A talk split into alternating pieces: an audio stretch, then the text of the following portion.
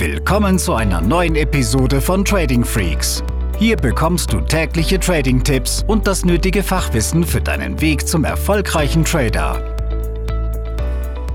Ja, hier ist Tim von Trading Freaks. Hi und herzlich willkommen zu einer neuen Podcast-Folge. Heute geht es um ein für mich mittlerweile äh, schon sehr wichtiges Thema. Also nicht mehr für mich persönlich, aber für dich.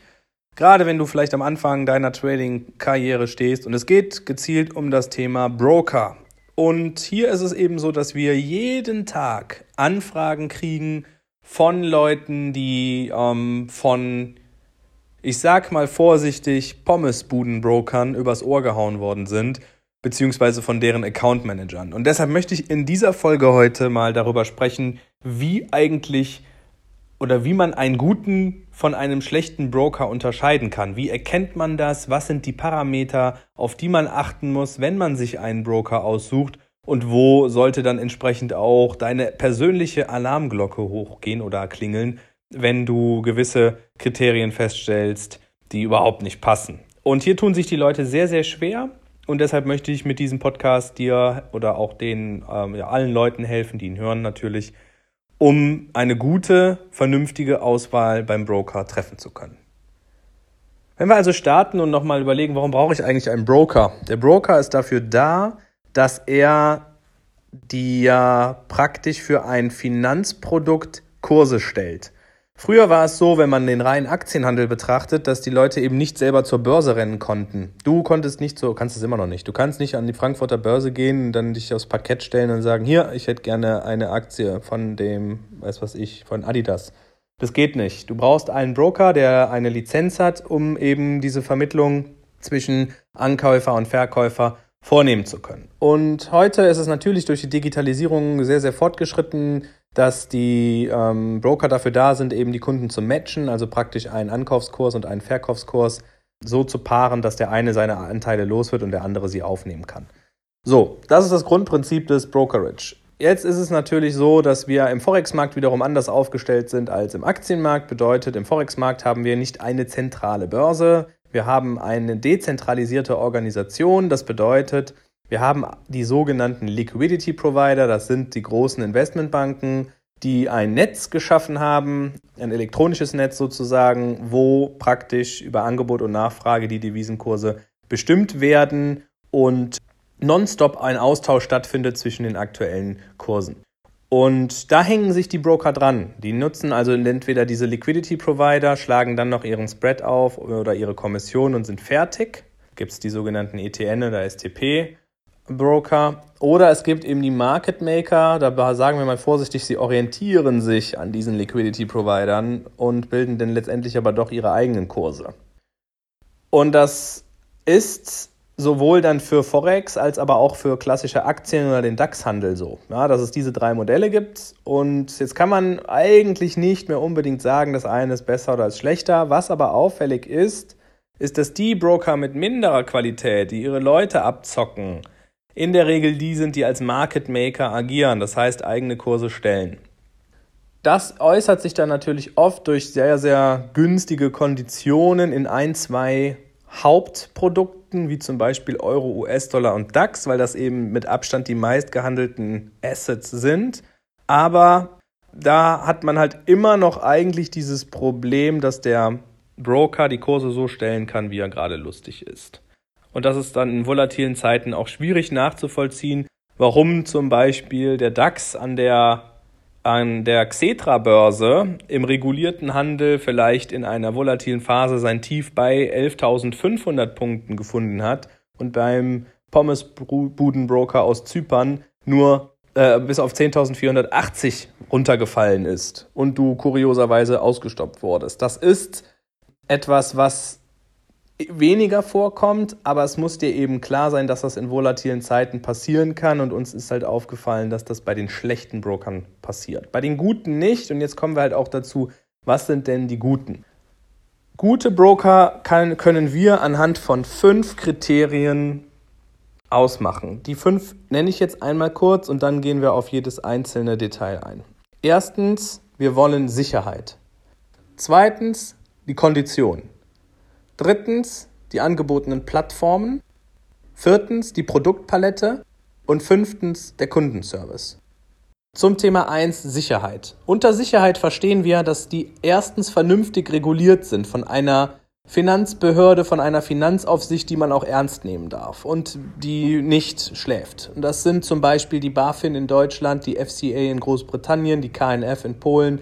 Das sind Institute, die ihren Job auch wirklich ernst nehmen. Und auf der anderen Seite Negativbeispiele können sein zum Beispiel die Regulierung in Malta oder die SciSec in Zypern. Ganz einfach, weil die geringere Anforderungskriterien haben falls jemand eine Broker-Lizenz erwerben und behalten möchte.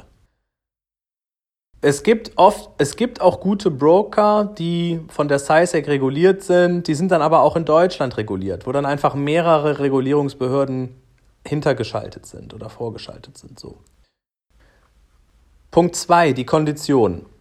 Für uns als News Trader ist es ja wichtig und das sollte auch dein Ziel sein, dass du ein Strategienportfolio hast, bedeutet, du hast verschiedene Trading-Setups, die funktionieren, die erprobt sind und du entsprechend dir täglich die Rosinen rauspicken kannst. Wenn ich jetzt nur auf den DAX gucke oder den Euro-US-Dollar, dann kann ich gar nicht so viele 5-Sterne-Setups am Tag finden. Und deshalb ist es wichtig, dass der Broker auch in den anderen Paaren, in den Nebenwerten, günstige Konditionen anbietet. Das drückt sich über den Spread aus. Der Spread ist die Differenz zwischen An- und Verkaufskurs. Siehst du ja auch, wenn du deine Handelssoftware aufmachst. Du siehst immer zwei Kurse, die da blinken.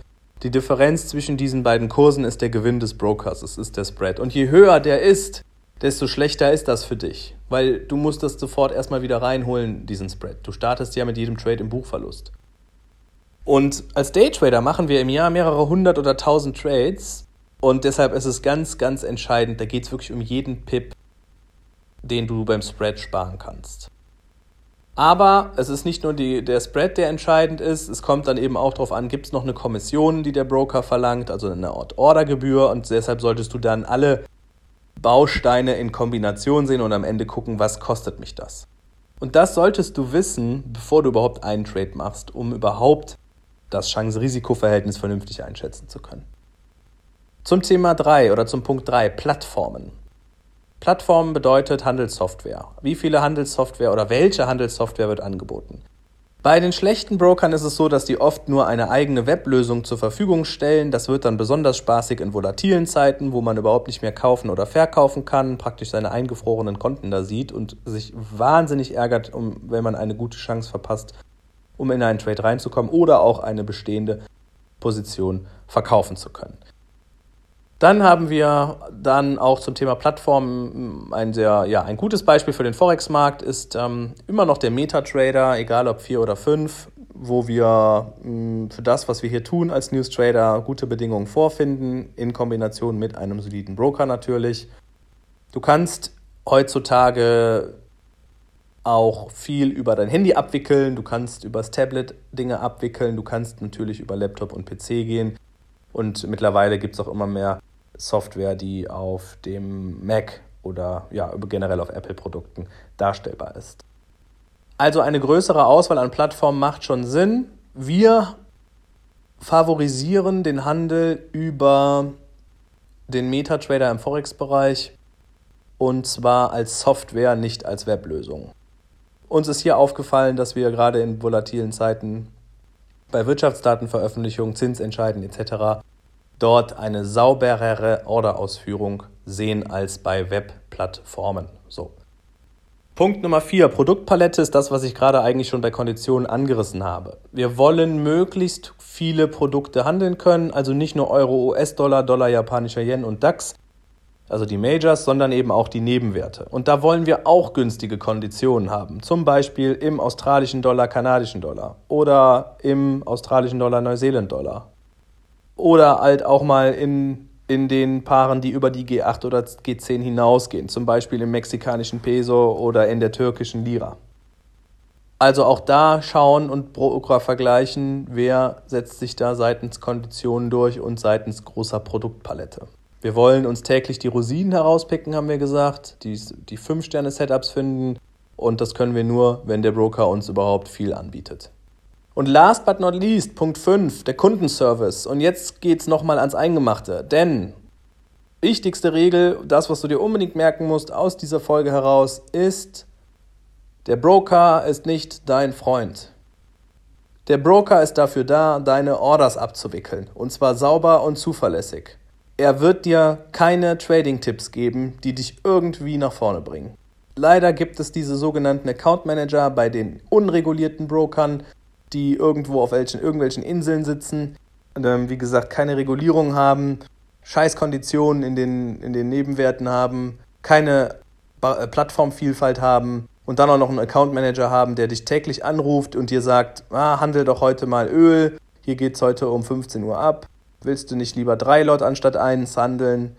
Und äh, dich dann am nächsten Tag wieder anruft und ja, heute habe ich die und die Idee für dich Nochmal, Account Manager sind Verkäufer und das, was sie verkaufen, ist, dass du viel Umsatz machst, dass sie dich in dem Sinne anfixen, dass du sehr viel umsetzt. Aber wenn du bei uns schon ein paar Tage dabei bist, dann weißt du, dass das kein Trading ist, jemandem irgendwie blind zu folgen. Auch nicht am Anfang. Es macht keinen Sinn. Erstens, Account Manager können nicht traden. Ja, sie sind Verkäufer, sie sind keine Trader. Und niemand weiß, wo sich ein Kurs hin entwickeln wird.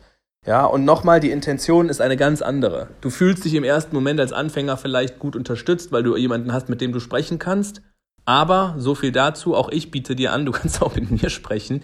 Wir bieten kostenlose Strategietelefonate an. Wenn du irgendwo nicht weiterkommst, Fragen hast, unsicher bist oder nach einer funktionierenden Strategie suchst, geh auf unsere Webseite tradingfreaks.com, Schrägstrich Strategie, Bindestrich Telefonat oder du guckst eben im Webseitenmenü, da gibt's auch dann den Menüpunkt Strategietelefonat und du kannst dir einen ähm, Termin aussuchen, um mit mir zu sprechen. Und auch da können wir, werde ich dir alle Fragen beantworten und auch Tipps geben, damit dir auch genau solche Dinge mit dem Broker nicht passieren. Ja, wir können aber auch über alles andere sprechen, was irgendwie mit dem Trading zu tun hat.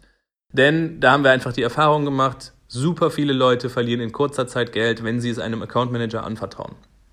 Und also nochmal, um den Bogen äh, oder um den Kreis zu schließen, Thema Kundenservice.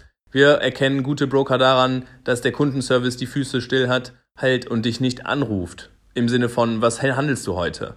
Ja, er ist, es ist ein Service. Und dieser Service bedeutet letztendlich, er unterstützt dich, wenn du Fragen hast, aber nicht im Sinne von, gib mir mal eine Trade-Idee, sondern wie stelle ich die Plattform ein? Warum bin ich hier zwei Pips tiefer ausgestoppt worden als beim Broker XYZ?